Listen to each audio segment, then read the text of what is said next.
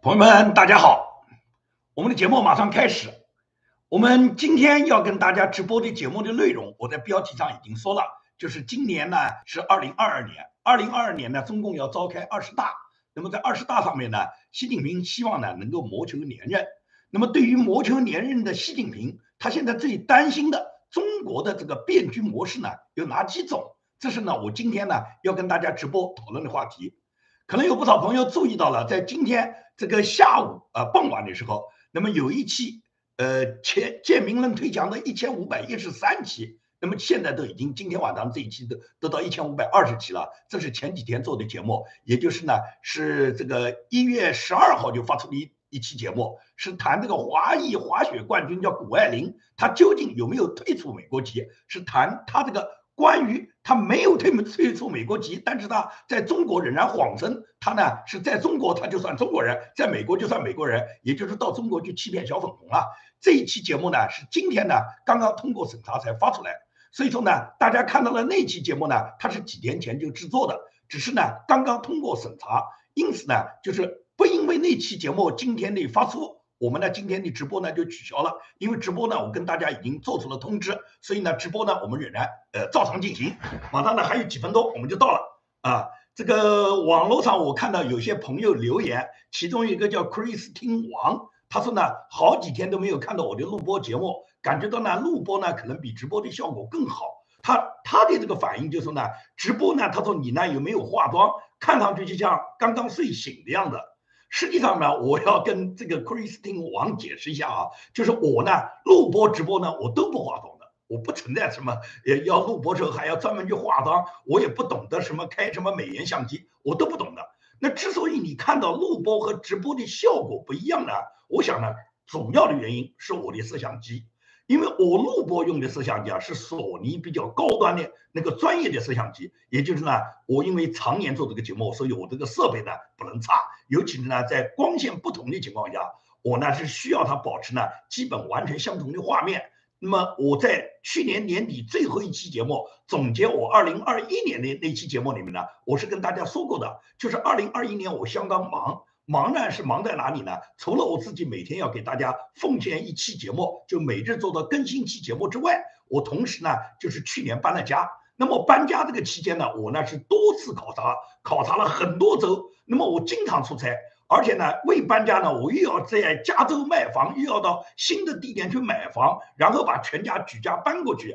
还要落实孩子的学校，太太呢还要到新的地方呢去安排她的就业。所以说，我们这一系列事情在安排的过程中呢，我没有断掉大家的节目。而这个节目呢，你看呢，基本上我的背景都是一样的。因为我跟大家解释过，我这个背景的这张梅花图呢，它就是呢，我可以随身携带的，一卷就可以卷起来的这么一幅呢，这个呃，就是这么一幅图。这幅图我到哪里呢？我只要用图钉呢，把它挂在我的背后，我把它展开来呢，它就成为我的背景了。所以说呢，你完全不能够从我的背景来判断出我今天呢是旅行到了哪个州。那么我解释这个意思是什么呢？就说我需要一个好的摄像机，而我这个摄像机就是不论我在什么光线下，不论我在什么背景条件下，它始终呢能够基本保持我自己做节目我个人的这个形象。那么我个人呢，这个呃里面的光线啊，对我这个脸部的这种感觉啊，然后呢是这个形，这个就是拍摄的视频画面的稳定性啊，这个呢主要是我那台摄像机比较好，所以你可能有这个感觉，就觉得录播节目呢可能人更精神一点。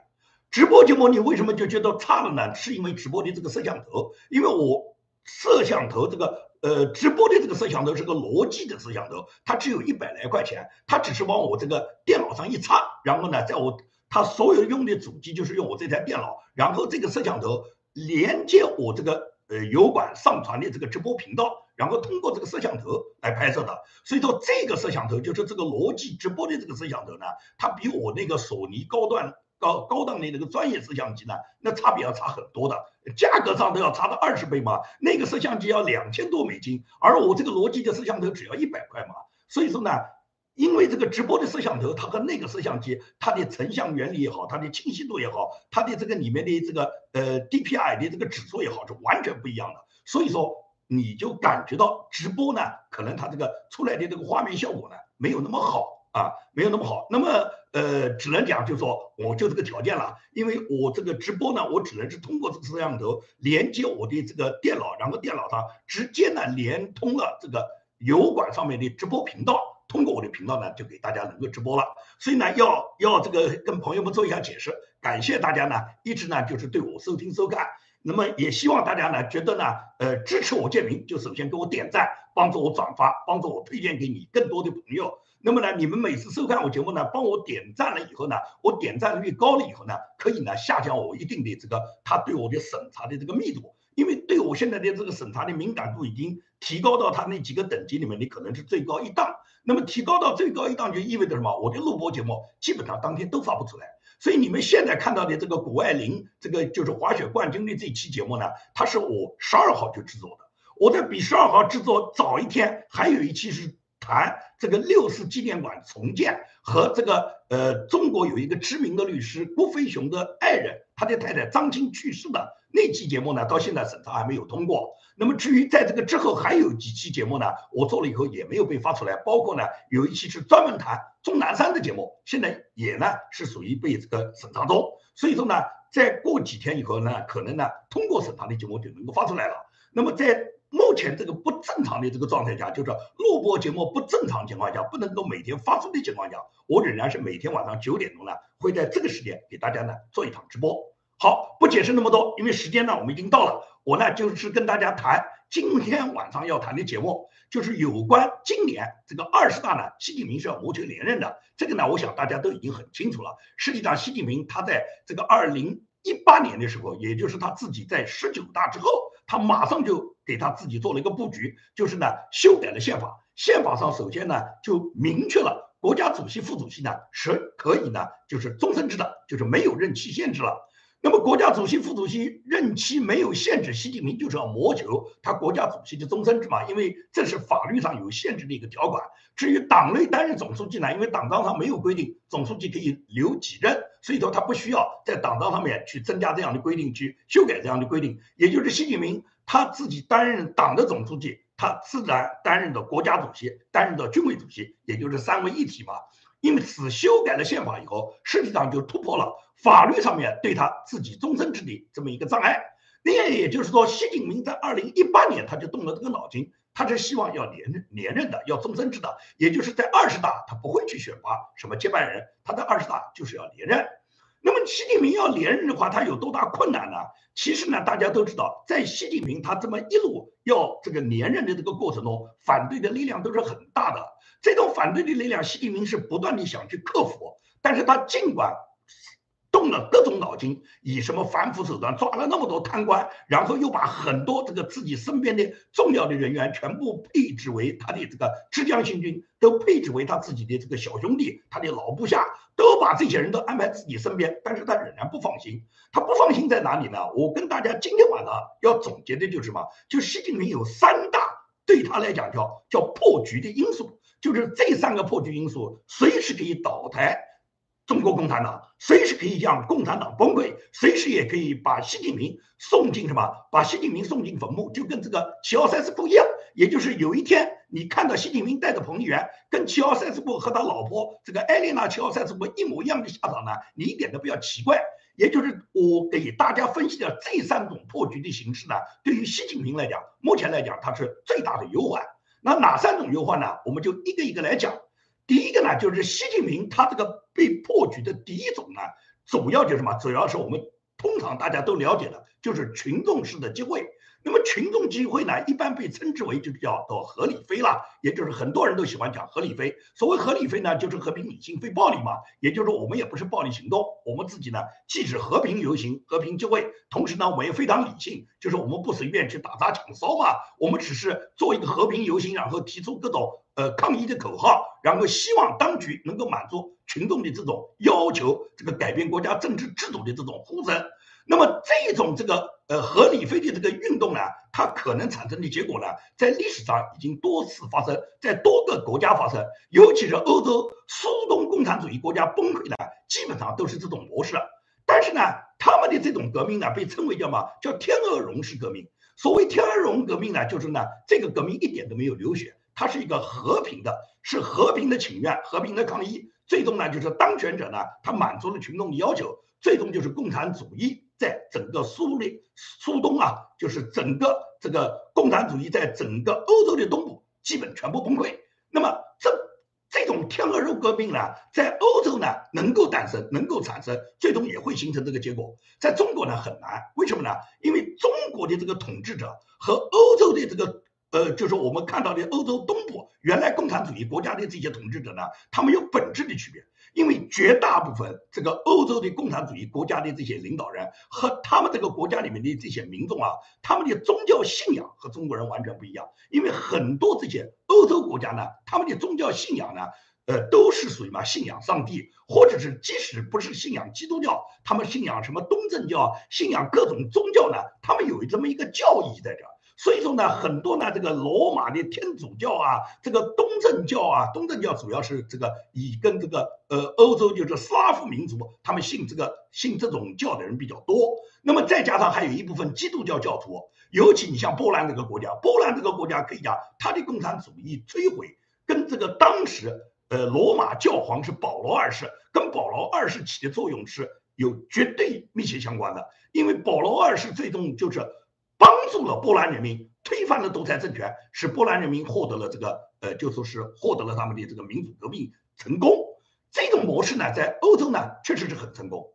在中国这一个有两千多年封建专制历史的国家呢很难，因为中国的统治者他是不在乎的。他根本不考虑你老百姓，你有多么强大的这个力量，你老百姓有多么新奇，你有多少万人、多少亿人来上街造他们的反，他们都不在乎。因为什么？他们用的这个方法就是极端的派武装部队，然后进行武装镇压。所以说呢，你看到邓小平为什么在六四时候能下令解放军正规的解放军到北京，然后呢开启坦克车，架起他们的机关枪，然后最终呢就是对。广场上所有的这个学生和民众进行学习啊，也就是在共产党的字典里面，他们从来就不在乎他们用残酷镇压的方式对人民的和平请愿呢，呃，他们进行这个就是野蛮的这个压制。也就是说，你跟共产党去合理飞，你跟他去讲道理，他不跟你讲道理啊。你对那个双手举的，就是拿着屠刀上的刺刀的人，你叫他去和平理性，你跟他去讲合理飞，你不是等于说把羊送到虎口里面吗？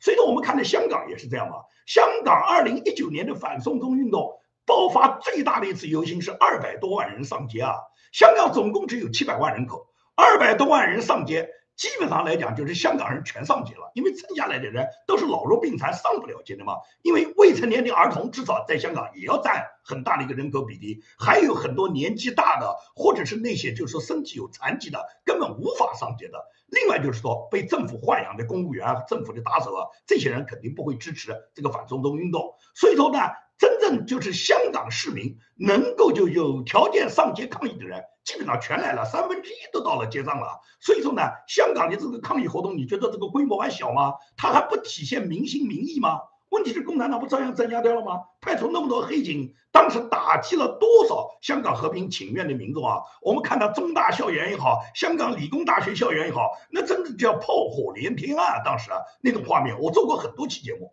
也就是说呢，共产党对香港的镇压和对当年六四的镇压，他是根本不去跟你谈什么合理非的，他们只要去疯狂的镇压就行。但是这种模式呢，对于习近平来讲，他绝对是要优先防范的一个模式。所以说，习近平从他接任中共最高领导人到现在已经将近十年，他是二零一二年担任中共最高领导人、担任总书记的嘛。因此呢，从他上台一直到现在，不管中国公民现在有多么大的。规模的这个呃抗议行动有多少集体请愿，也不管你这个抗议的规模是多么小，可能就几个人、几十个人，甚至只有个别人去拉一个横幅，去这个像董琼、董瑶琼一样去黑墨泼到他的脸上。像这次在罗河桥头，我们看到一个人坚持呃打出标语反对习近平，要打倒习近平，要坚持改革开放，就是这种哪怕一个个体，你举一个标语都不行的，都会什么？都会就是。当局都会采取最野蛮的手段进行镇压，所以说呢，习近平是把所有中国公民抗议这个专制体制的这种行为呢，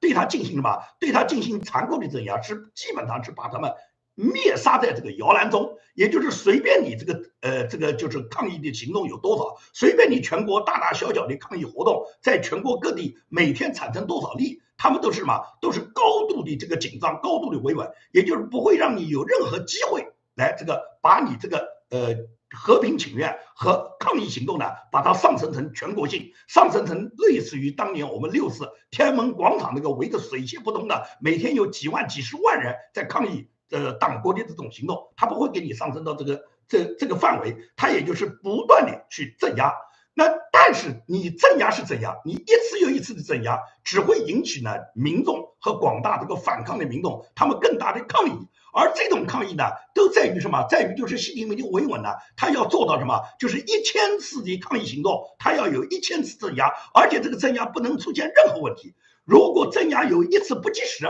或者是镇压有一次疏忽了，那有可能就翻天了。而这种翻天，就一下子就标志着共产党和习近平永别中国的历史。也就是说，一次疏忽都不能有，这就是我经常讲的。我们可以输一千次，但是我们只要赢一次啊。共产党呢，他就是你造反一千次，他就要压一千次；你造反一万次，他就要压一万次。因为什么？他一次不能输，他输一次，习近平和彭丽媛就去找齐奥塞斯库了。这就是第一个模式，就是大规模的群众抗议，和李飞的这个行动，而且呢，爆发的这个革命。这种革命呢，它。呃，我们大家都希望是最好是不流血的革命，也就是什么天鹅绒式的革命。但是呢，不排除除了这个天鹅绒式的革命啊，也会有其他的革命行动。因为说句真话，只要达到推翻共产党，只要接受共产党这个一党专制，只要把这个共产党送进这个火葬场、送进坟墓，什么行什么行为不行呢？啊，你哪怕就是采取更激烈的行动。你看当年大清岛的时候，大清岛时候不是因为有方方面面的这个行为。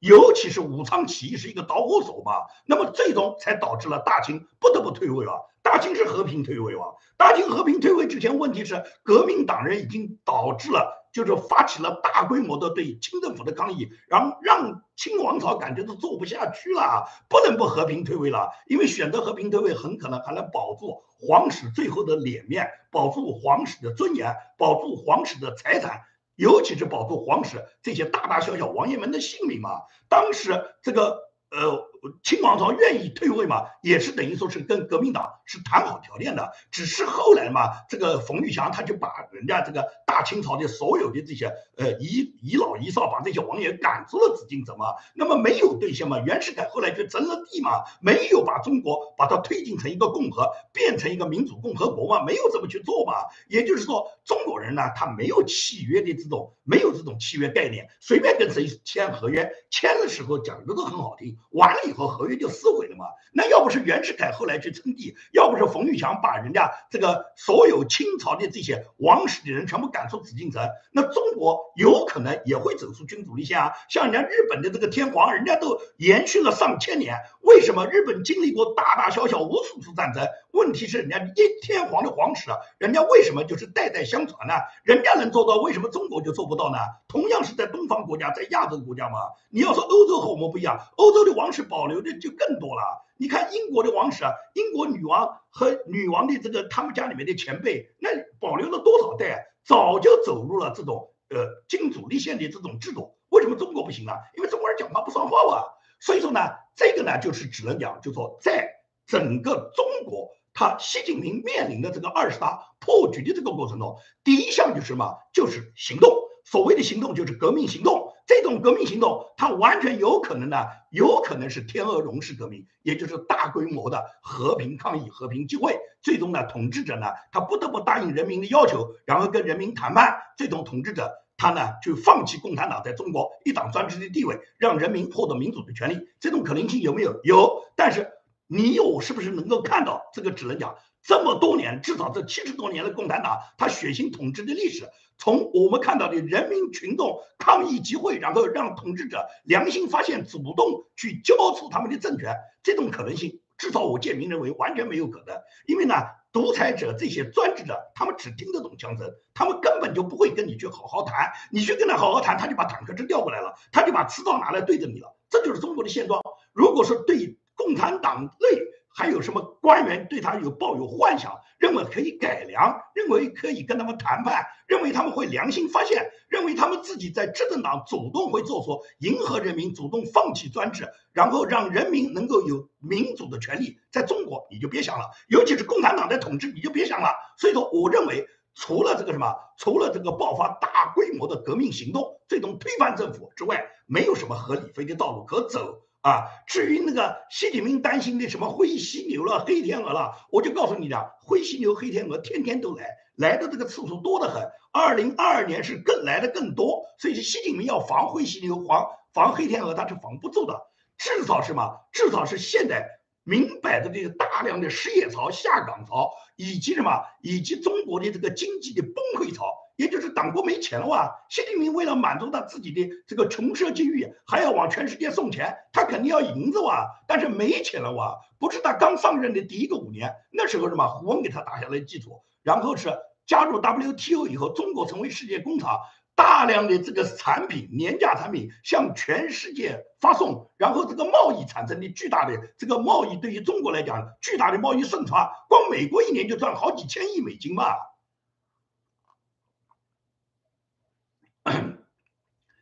但是川普总统和川和川普总统和习近平打了贸易战以后，中国就没那么日子好过了哇！大量的外企都撤走了哇，大家看得到啊！而且中小外贸企业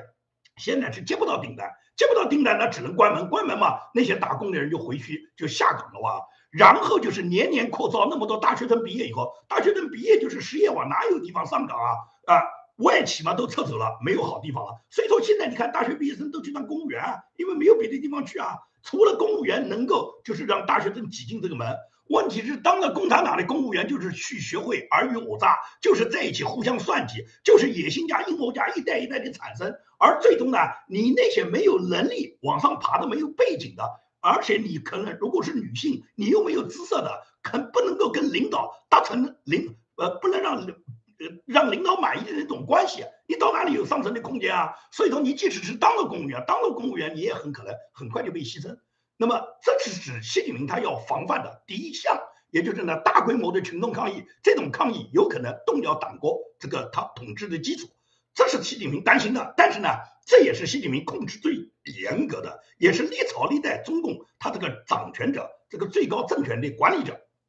都时时防的就是百姓造反嘛，也就是老百姓造反是他们永远要放在第一位的。这样的来讲的话呢，就是习近平从他自己接任那一天到现在。最这个将近十年，他们不仅仅是把中国的这个维稳呢提到最高档次，然后每年投投放的维稳经费都上万亿，同时呢是什么？是他们高科技的这个大量的进步，也就是这几年因为高科技的大量进步呢，使得就什么用高科技的手段，现在对民众的控制就更远了。加上两年前爆发的这个武汉疫情，通过疫情以后要搞这个健康码嘛，那么这个健康码也好，这个电子货币也好，也就是所有的共产党对老百姓控制的这个方式，通过这个大数据，通过高科技，基本上就锁定了每一个老百姓，基本上锁定了你每一个人的行动。你看看，基本上我们现在老百姓用的手机都是智能化手机吧？智能化手机它就叫你下装 APP 嘛，你装的 APP，他们这些 APP 上面全部有跟踪，全部可以扫描，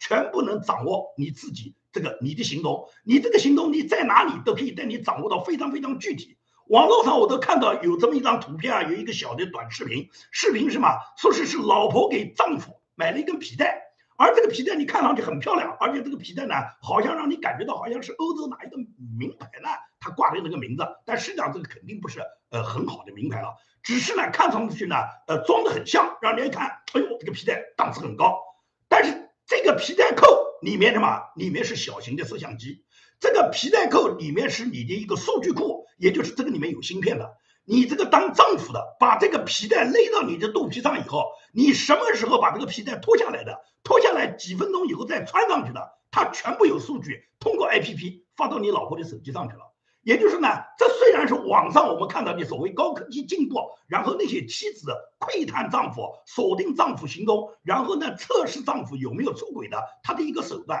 实际上这种手段呢，它一旦普及的话，它就不仅仅是在一条皮带上了。你比方说，你汽车上可以安装它，你的手表上可以安装它，你拎的包上可以安装它，甚至你穿的那个皮鞋皮鞋跟子里面也可以安装它。因为芯片它有这种功能的这种芯片，一旦形成高科技这种水平的话，它可以讲安装在你身上的任何一个这个你要佩戴的各种事物上，包括你的眼镜上，包括你的首饰上，它都可以给你装进去啊。也就是老公测试老婆，老婆去管理老公，他。通过大大数据，通过高科技，现在都有这种手段来实现啊。所以说呢，这。既然是你想看民间这种方式都有，那你觉得一个做政权的一个共产党，他一个管理者，共产党他为了稳固政权，他为了控制所有的民众，尤其是他控制像类似于像我吴建民这样的这个共产党认为是反贼、是反党、反社会主义者，是那些反革命，那么共产党对这些人控制就更严了。你并不知道他什么时候他就已经把这个这种各种监控啊、各种测听设备啊、监听设备啊安装在你自己的身上，你根本就不知道，因为他们可以通过各种方式，然后让你在不知不觉中，他们对你已经完全监控。更何况我们每人有一个手机呢？你怎么知道你的手机上面没有木马种进去呢？当有木马植入到你的手机，你只要打电话，他就知道了嘛。所以说，党国现在通过高科技的发展，他现在已经完全能够锁定锁定任何一个老百姓，随便你现在这个呃，你你你怎你在哪里？也就是说，党国想知道你想了解你，想把你的行踪完全困死，他可以非常非常详细，可以精确到每分每秒啊！这就是党国他维稳的手段。但是你说你明天你孩小孩丢了，你去找你找不到啊！你如果什么钱包掉了，你去找你找不到。也就是说，你如果真的是民众碰到什么自己的事，求助党国，求助公安系统，求助你们能够帮助我们去挽回损失，去帮我们去查找那些丢失的孩子，他找不到。但是你在哪个大树底下，你只要喊过一声“打倒习近平”，他马上就知道了。这就是党国，他把所有的这个精力、所有的手段，以及他自己所有的这个。人力物力都用在维稳上嘛，他哪有心思你的孩子呃走失不走失啊？他有的心思就是你不能有丝毫的反党行为，你不能有任何的你们集结起来准备孕育和酝酿你们有什么群众集会活动，共产党把这个肯定第一时间就把你掐死。所以说呢，这是习近平他担任最高领导人最要防范的，而且呢，这是把群众呢当贼来防，也就是呢，海外呢是没有一个朋友，国内呢全是敌人。那么基本上，草民们既然都是敌人，除了草民们要他们奉献，奉从他们身上榨出油水来，然后把他们当做韭菜来收割，另外就是防止这些草民们造反，这是呢这个党国这么多年来他们对这个人民管理的一个基本手段。到了习近平这一朝呢，只能讲什么？是达到登峰造极，因为什么？有这个高科技的来武装，由高科技来帮助他，在大数据和高科技完全能够建立的这个模式下，基本上党国对现在。国家的这个民，就民众的这个政权，尤其是民众这种集会反抗的这种行为呢，他们已经控制的非常非常的严格了。这是我讲的，就是习近平他自己忧虑的第一项。而这一项呢，他只要把维稳到位，每一次镇压都能够很及时，能够封堵的很严密，那么呢，他认为就是可以成功了。但是这种成功呢，都是我不讲的，叫做百密一疏。也就是你如果有一次你镇压的不及时呢，有一次稍微有差错呢，你尽管你自己次次都想把这个压下去，但只要出一次，民众就能翻天。一旦翻天，那共产党就永远告别历史。这是我讲的第一项。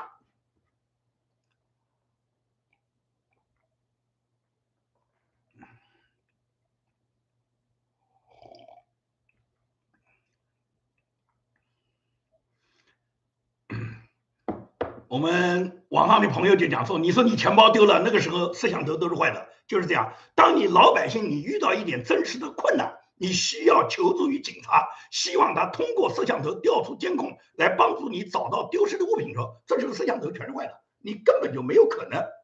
它能提供你一个真实的一个摄像的数据，让你呢去挽回损失，这时候都是坏的。但是呢，你躲在哪一个角落里面，你要是去敢去发一条微博、发一条微信，说是你要反对共产党，说是你要召集大家聚在一起，然后到哪个广场上一起去拉个条幅，一起去想做一点这个对抗党国的行动，你马上就到看守所里面去了，去的快得很。这就是中国现在的现状啊。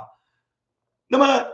刚才我讲的这是第一种，第一点。也就是习近平最担心的这个被破局的这个模式，第一条就是呢，担心大规模的群众抗议活动。那么这种抗议活动因为是传统性的，所以党国呢早就有不断的这个什么，有他自己的这个呃应对的措施。但是你这种应对措施，尽管习近平他这个镇压的这个规模很大，镇压的很彻底，也就是每一次群众刚刚有一点反应，就给你镇压掉了。但是你要知道，压在老百姓心头的怒火，你是压不下去的。也就是大家只能讲什么？大家只能是这个把这个怒火压在心头，表面上呢只能是服从，因为呢谁也扛不过你这个刺刀，鸡蛋呢是撞不了你石头的。但是呢，作为老百姓心里面，大家一杆秤，人家知道你习近平，你执政是很不得人心啊。尤其习近平，他为了巩固自己的特权，他不断的搞个人崇拜，他他。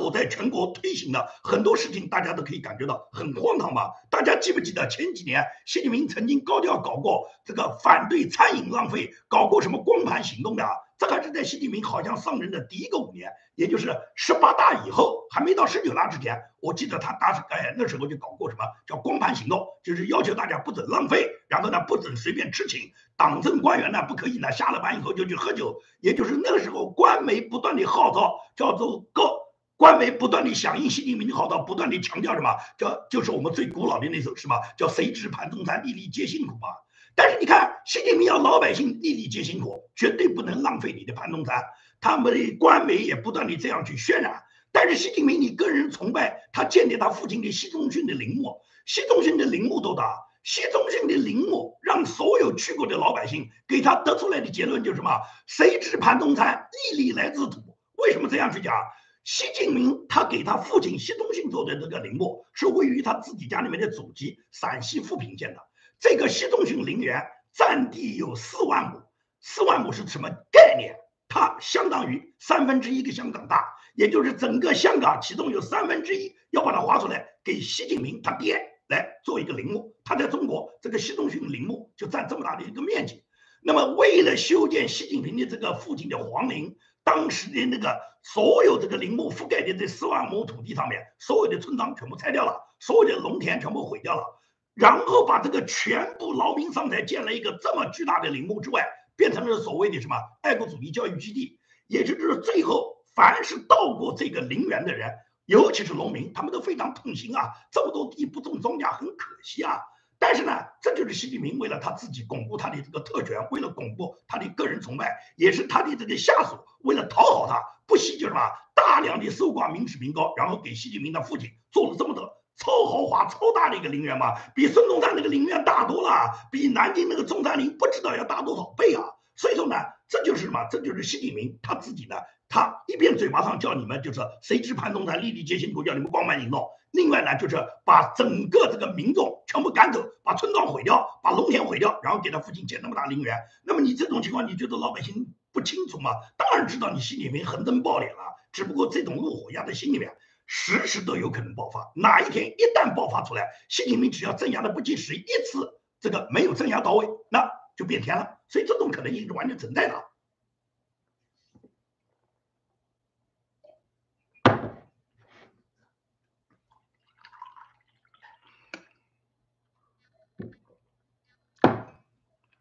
那么这是我们讲的第一个模式，也就是呢，关于大规模的群众就会、群众抗议，通过群众的抗议行动，最终呢掀翻共产党，这种可能性是存在的啊。但是呢，就说呃，尽管我们努力了那么多年，也努力那么多次，没有成功，包括当年六四，它这个规模已经非常非常大了。那么最终呢，被邓小平血腥镇压了，但不代表中国的这种和平抗议行动呢，就从此就就消失了，一定会再来，一定会在某一个特定阶段会再次发生。通过这个大规模的群众抗议，让共产党政权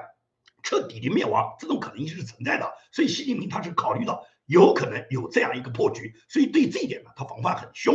那么除了这一点之外呢，另外呢还有两个方面，另外的哪个两个方面呢？就是关于中国变局模式的第二种呢，这种第二种呢，就是跟中共的元老有关。就叫八老聚会嘛，这个所谓八老聚会，就是当年历史上邓小平以邓小平为首的什么邓小平、李先念、杨尚昆、彭真、宋任穷，一共呢就是中共这个开国元勋里面的八老，他们呢动不动呢就是干政，这就叫退休老人干政。这在中国上，这个共产党的历史上呢是呢是有这个先例的。那么这种干政呢，对习近平来讲，目前来讲也是变局的一个重要的一个。也重要的一个方式，就是这种变局是可能导致习近平彻底玩完的。那么为什么呢？因为习近平他现在他所推行的各种方式，尤其他搞的这个什么，他要搞终身制的话呢，是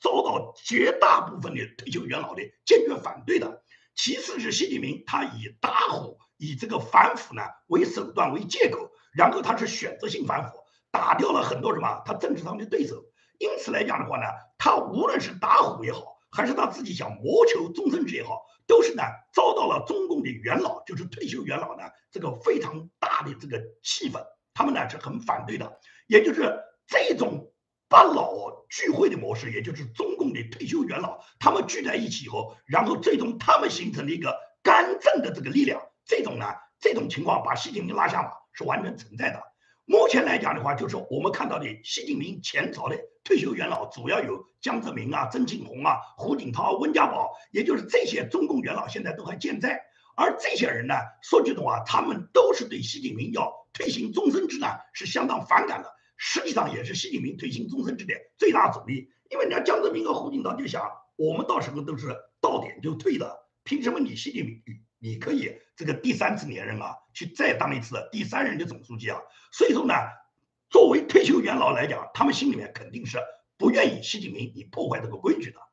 那么也就是这些元老们有没有可能聚在一起？就像当年邓小平他召集八老人，能够就是干政，能够退休老人，能够左右中国政局呢？当年邓小平他这么去干呢？是因为什么？当时这些退休元老呢，他们对现任领导人有很大的这个扶持的作用和。这个和这个叫什么？是干预的作用。因为胡耀邦也好，赵紫阳也好，江泽民也好，这些人都是八老之一，这都是八老这个团伙啊。尤其是以邓小平为首的这个所谓的八老呢，是他们钦定的。他们决定胡耀邦当总书记，胡耀邦就当了；他们决定把胡耀邦拿掉，赵紫阳上去，赵紫阳上。他们过两天说的是赵紫阳不行了，把赵紫阳拿掉，让江泽民上。所以说，他们当时呢是由他们选派这个中共的最高领导人的。所以说呢。当时邓小平和他的所谓八老干政，就这帮人呢，他们多次在家里面聚会，然后就决定了中共的最高领导人，决定了中共最高的政局的组成。因此，这种现象既然在中国历史上有，那么你说现在的历史上是不是跟当年很相似呢？因为邓小平啊、李先念啊、什么这个李杨尚昆啊、宋任穷啊、邓颖超啊、彭真啊这些八老，他们可以决定胡耀邦，决定江泽民，决定赵紫阳。那么今天你习近平，你也是被曾庆红、江泽民和这个胡锦涛、温家宝来决定的，你也是元老们选中了你，然后你才有这个机会，然后担任了第五代领导人，担任了中共的总书记啊。尤其是这是邓小平、陈云当年定下来的一个规则啊，就是红二代接班啊，是中共最高元老他们当时扶持红二代的一个结果。也就是如果没有老人帮。没有江泽民、曾庆红、胡锦涛、温家宝这些人当时对邓、对习近平的这个栽培，那么今天习近平你是根本没有可能走上中共最高领导人这个地位的。那么这些老人既然能选拔你上来，也能够通过他们的力量一起干政以后把你弄下去了。所以习近平对这种对这种现象呢是绝对防范的。他要防范，他怎么防范呢？他只能是不断的扩大自己的权利嘛，他绝对不能够扩大党内民主，让大家来讨论，让我们什么事情大家互相商量，他不能这样干嘛？如果是互相商量的话，别人商量的结果，也就是最终这些人跟元老们大家合在一起，最终一起合力就把习近平挤出局了嘛，习近平就不能连任嘛。所以说，习近平他自己知道，他成为接班人和他掌权都严重的依赖这些老人。但是这些老人对他的干政，也可能是他自己要谋求终身制是最大的障碍。所以说，习近平他就在十九大以后，他不但是通过修宪能够确定就是国家主席能够终身制，而且呢，他还采取什么方式呢？他还采取不断的就是恢复文革，效仿毛泽东的个人崇拜，然后他自己强调什么？所有的官员，无论是退休官员还是在任官员，必须。无条件服从党中央，党中央必须无条件的服从他，以他为核心，他要建立到他自己跟毛泽东一样的个人崇拜，要专门的要要完全突出他自己的这个一呃就是呃定于一尊啊，他要一言九鼎，他要做到就是什么，他自己想怎么做就怎么去做，别人呢还不能有任何怨言，谁如果是反对的，那马上就拿谁开刀。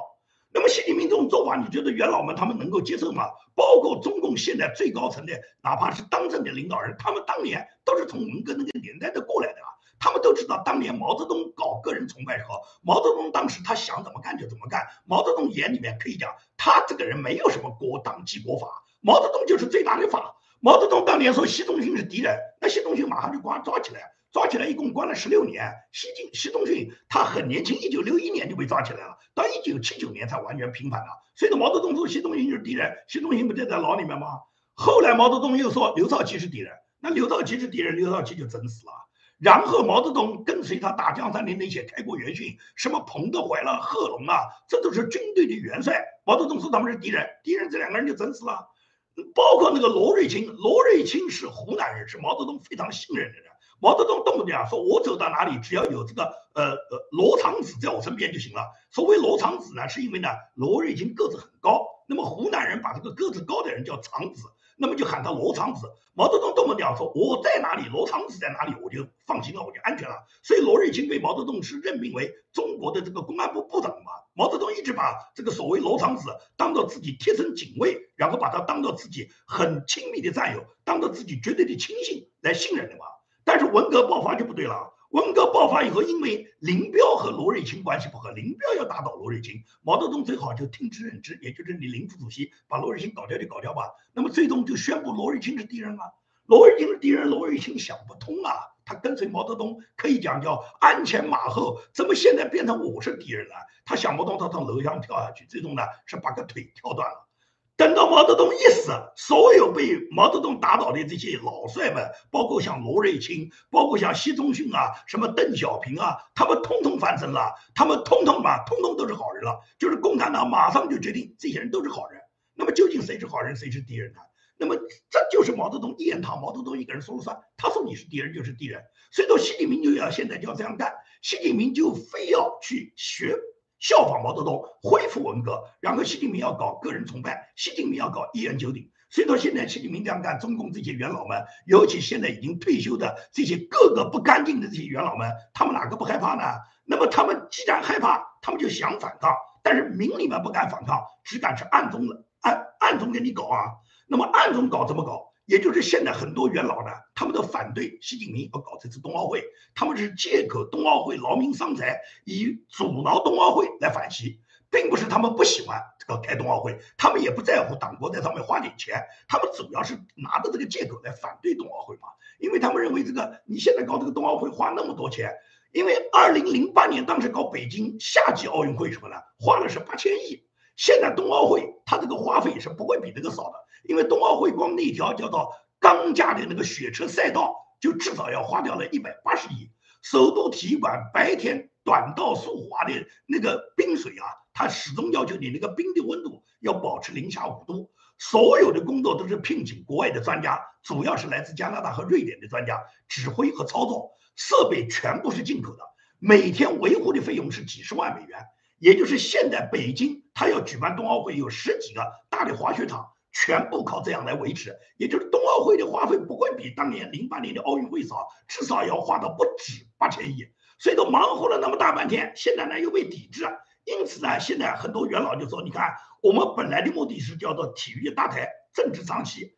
但是你看，政治还唱什么戏呢？现在美国不来了，英国不来了，日本也不来了，这个所有的五眼联盟国家，加拿大、澳大利亚都不来了，弄这个丹麦和荷兰也不来了。”也就是这么多国家都不来了，这些政治领导人都不来了，那你这个体育大台唱唱政治唱戏啊，政治还唱什么戏呢？人家政治领导人都不来了，你唱戏唱给谁看呢？所以说呢，现在这个很多中共的元老呢，就认为这个奥运会办的就是得不偿失，因为没达到目的嘛。我们本来是借着奥运会来这个宣传政治的，达到我们政治目的。现在人家政治这些政治家们都不来，政治观众都不到，你这个戏唱不了了。那么大台花的是奥运会的钱。但是为什么呃，就是大台是花了奥运会的钱，那么花了奥运会的钱，现在你还要花费那么大，尤其是在大家不来的情况下，你还有什么必要再继续搞搞这么大的这个规模呢？但是冬奥会是习近平好大喜功啊，习近平要通过冬奥会来展示自己的权威啊，展示他自己的人类命运共同体啊，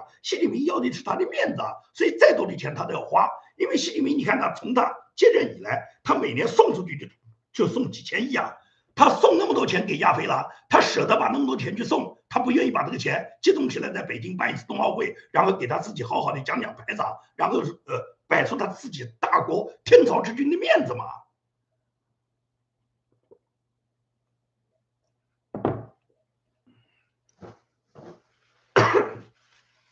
这个是冬奥会上反对的，除了冬奥会之外。也就是绝大部分的元老们，他们最喜欢讲的话什么？就是扛起改革开放大旗嘛，就是把邓小平扛出来，杨邓，然后呢一席歌颂邓小平，强调改革开放，主要就是什么？就是谈到改革开放当时党内改革开放的几大成果，其中改改革开放党内最重大的有两项成果的，一是就是废除终身制嘛，也就是党中央是集体领导。不允许个人崇拜，这都是当年改革开放里面其中的一个成果，也就是强调改革开放，强调邓小平，实际上还是针对习近平的个人崇拜和终身制取的。所以说，习近平知道这些人呢是借着呢奥运会的问题呢来借口反对他，也借着这个高喊改革开放呢来反对他。但是呢，习近平呢他就是吓唬这些元老，他动不动告诉这些元老，没有丹书铁卷，没有铁帽子王。尤其是这次彭帅事件，实际上给习近平是送来了炮弹。因为什么？习近平就完全可以拿彭帅的事情去要挟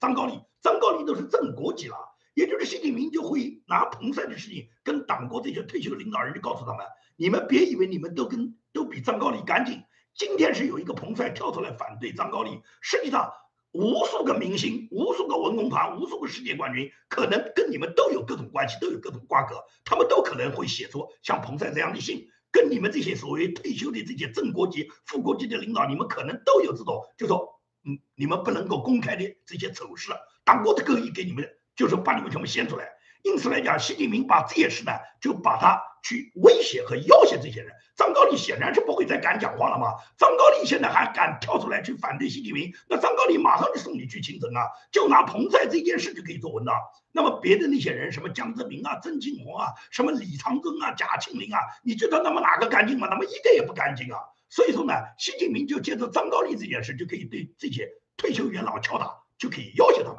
因此来讲，就是你是对习近平出招，习近平也会用他的方法来压制你，告诉你没有铁帽子王，没有丹书铁券。实际上，习近平就告诉你，你把他逼急了，他就把你这个铁帽子王就拿掉了，他直接送你去了秦城。那么这就是所谓八老干政给习近平带来的有可能的破局，他是把很多精力都要拿出来对付这些退休老人，对付这些退休老人，他们的这些爪牙安置在习近平现代的这个。中央的这个领导机器里面，因为有很多人都是他们所谓江派啦、曾派啦、什么温家宝那一派啦、什么胡锦涛那一派啦，这些人都是跟老领导有千丝万缕的关系嘛。所以说，这些人一旦看到风吹草动对习近平不利，很可能这些人就会墙倒众人推嘛。所以，习近平一定要防范这种现象。这是我认为习近平的二十大连任，他有可能遇到的巨大阻力的第二种破局的可能性。好。这个我来喝点水啊，看看大家有提的什么问题，我来跟大家互动一下，然后接着讲我们的第三项，就是习近平遇到的有可能破局的第三招，第三种模式是哪一种？这是呢，我们最后再来讲。我先看看呢，大家给我提问了什么，我跟大家呢互动一下。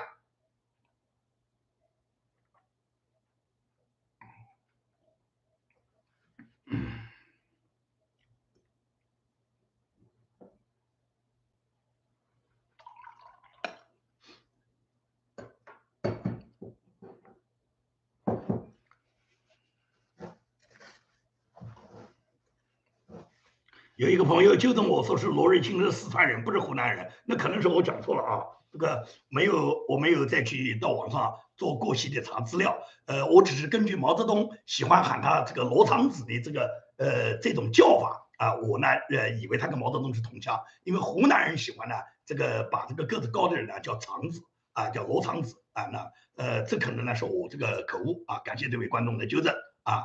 呃，还有一个朋友讲说是王立。王立军电视认罪，就是做给反对派看的。呃，讲到小海鲜的时候，这个表情很高兴，藏都藏不住。这个人不是王立军，叫王立科啊。这个王立军呢是原来的重庆公安局长，王立科呢是在江苏担任省省委常委、政法委书记，担任过江苏公安厅长的。这个就是呃，目前来讲，这个呃，现在正在放的这个呃，这个中纪委放的这个电视认罪啊，王立科在上面呢，他讲这个小海鲜。确实是这位网友讲的这个话，就是这个意思。他讲的话是讲给对手听的，是让很多那些政治上的对手都让他们清楚。我既然能给孙立军送那么多小海鲜，每一次这个所所谓的小海鲜里面都包了三十万美金，那么。接受我这个小海鲜的人绝对不是孙立军一个，还有很多公安部的领导，还有甚至比公安部更高层的领导，或者是在政治局里面的领导。那你们得到的那个小海鲜，说不准就是大海鲜了，就不止三十万美金了。也就是在这种情况下，你自己要有点数的。如果呢你不给我一点点活路的话呢，我可能就把你供出来了。我供出来了以后，你不是跟我一样吗？我反正是鱼死网破了。对不对？也就是说，他讲这个话，实际上是有给政治对手和他自己曾经的这个政治靠山这些人，目前还挟持权力的人讲给这些人听，这个完全是有可能的。所以你从王立科的表情也能看出是他这种想法。好，我们谈最后就是谈整个习近平认为，二零二二年他顺利的接班，顺利的他这个连任总书记，他自己呢有可能碰到的三种这个变局的模式。我们来谈第三种，第三种的变局模式呢，它的可能性最小，但是呢它的成功率最高。第三种模式就是宫廷政变模式嘛。这种宫廷政变模式在中国历史上，或者是在世界整个政治历史上面，这种情况非常多。啊，中国历史上也不止一次。那么，大家离我们最近的，在共产党党内发生的，我们大家很多人都了解的，尤其是现在在四五十岁年龄以上的人都知道的，就是一九七六年的当时华国锋、叶剑英和汪东兴搞的这个抓捕四人帮的这个宫廷政变嘛。啊，其实你看到华国锋是最高领导人，是毛泽东钦定的接班人，而且华国锋也确实是担任的党政军的最高领导人。但是权力是被架空的，他的权力是被这个四人帮控制的，也就是呢，毛泽东的文革时期启用的几大干将，那么包括呃张春桥、姚文元、江青啊、王洪啊，他们都是这一类，就是这些人基本上是控制的中国的这个党政大权。华国锋本身在军队也没有基础，所以说呢，军队他是依赖叶剑英，叶剑英最终是在关键时候支持了这个华国锋。那么华国锋光有叶剑英支持没有什么用，因为叶剑英只能是保证军队呢不会呢给你惹事，军队也我能够稳住。但是你要把他们几个人抓起来，要消灭他们，那么不是派军人来，而是要靠八三四二幺部队，靠着中央警卫局，靠的是什么？靠的是九门提督、大内总管，靠的王东兴。王东兴当时既是政治局委员，又是什么中央办公厅主任，又是呢中央警卫局局长、八三四幺部队的司令员。也就是没有王东兴的辅佐。整个华国锋他要抓捕四人帮，那完全就是与空话。如果汪东兴是反水的话，那抓起来的是华国锋。但是汪东兴是支持华国锋，也就是帮助华国锋跟叶剑英一起协调以后，最终呢就是完成了华国锋交给他的任务。就是这个宫廷政变就发生在什么？发生在一九七六年毛泽东死了以后，在十月六号，毛泽东是九月九号死的，十月六号这一天发起了这个宫廷政变，然后最终呢抓捕了四人帮。因为这种政变啊，它实际上就是一个小规模，只是几个人调动了习近平身边，就是调动了要打击的这个呃对象身边的最核心的精密的几个人，也就是这种政变，只要什么，只要策划的好，用几个人就可以成功了，就是成本小，变量大，什么人他只要是掌控了这个最关键的时局呢，他就可以呢，就可以变天。这也就是说，当年为什么蒋介石他到西安之后，张学良、杨虎城把蒋介石就扣下来了？啊，就是兵谏嘛，也就是张学良、杨虎城凭他们自己带的那点兵，凭他们自己在国民党高级将领里面那点地位，他们跟委员长、跟这个总司令来比，差远了去了。他们要想随随便便来操控蒋介石是完全做不到。但是呢，你再来视察之后，我们仅仅是几个人，我用我自己的卫队就把你包围了，就把你委员长抓起来了，然后把委员长一抓了以后，他就逼着你委员长。叫要求你必讲抗日嘛，因为这是共产党在背后搞的嘛，这都是叫做宫廷政变，也就是蒋介石当时是什么？是最终通过包括美国人、包括苏联人、包括共产党和国民党里面，呃，尤其是张学良、杨虎等等们反复平衡以后，最终呢就是把蒋介石放回去，必讲抗日，没有呢就是说杀掉蒋介石，否则的话呢，这个完全有可能是杀掉蒋介石的，因为当时这件事里面，苏联是起很大作用的。而共产党是听命于苏联，而张学良和杨虎城又听命于共产党，这是当年抗战形势之前搞的一次宫廷政变，直接是用兵谏的方式扣押了最高领导人。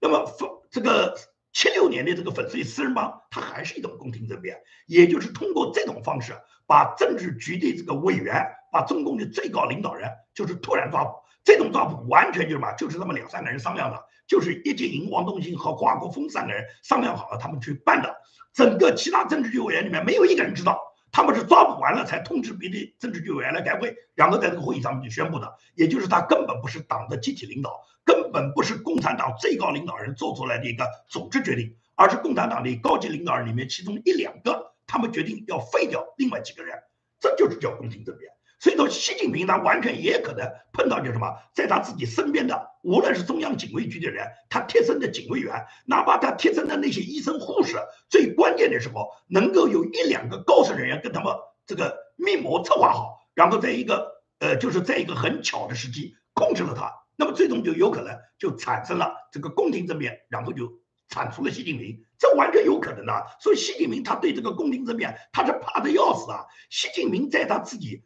人这个身边的工作人员里面疑神疑鬼已经到了嘛，到了神经质的地步。他特别怕他身边出现的什么野心家嘛，所以他从十八大接任以来，他消灭的什么令计划啦、孙政才啦、郭伯雄啦、这个呃周永康啦、徐才厚啦，他说这些人都是野心家嘛，也就是把这些所谓的野心家通通拿打倒，把这些人打倒以后。然后习近平在不断的在他身边找敌人啊，他看来看去哪一个都像敌人啊，所以说呢，习近平现在对他身边有可能产生宫廷政变的这些事情呢，他是日夜防范，他觉都睡不着，他甚至怀疑彭丽媛弄好了都跟别人商量好了，跟别人勾结好了来安排他，这种可能性也不是不存在啊。所以说呢，习近平他每天就为这个事呢操心，就是特别怕产生宫廷政变。所以说我不讲嘛，百密还有一疏呢，你防范在严不代表没有漏洞啊。往往宫廷政变是才是是很少的人，甚至是一个人就可以改变历史。这种模式呢，在古今中外的政治变局中出现过很多次。所以说，习近平他就是把自己最信任的人安排为九门提督嘛。他现在有两个贴身的大秘，这两个人都是他多年来非常信任的人。一个就是什么？一个就是他现在安排的中办主任丁薛祥。丁薛祥现在就是九门提督，就是既担任的中办主任、书记处书记，同时又是中央警卫局局长，也就是控制着习近平他自己身边的贴身保卫，以及呢是对所有的正部级官员，由这个丁学祥安排中央警卫局的人，是严密的布控、严密的防范。习近平靠丁学祥支撑他自己身边最重要的保卫体系，也就是丁学祥就相当于九门提督。另外一个就是钟少军，钟少军也是习近平曾经的贴身大秘，也就是这个人一天兵没当过，习近平就突然把他空降到中央军委，现在担任着军委办公厅主任，担任着中央军委主席办公室主任，他本人现在军衔是中将，就是这个人，钟少军和丁薛祥是不折不扣的习近平身边的大队总管、九门提督，靠这两个人的贴身保卫，习近平呢能够保证什么？不会有宫廷政变的这种事情发生在他身上。因此来讲，习近平就是在他自己二十大连任，他最主要的、最要防范的就是这三大破局。这三大破局有一个成功，习近平就万就说呃就是万劫不复，他就百分之百就跟七幺三事故一样，就去见七幺三事故了。所以说，习近平现在呢，他就对这三项呢把控的是非常严的。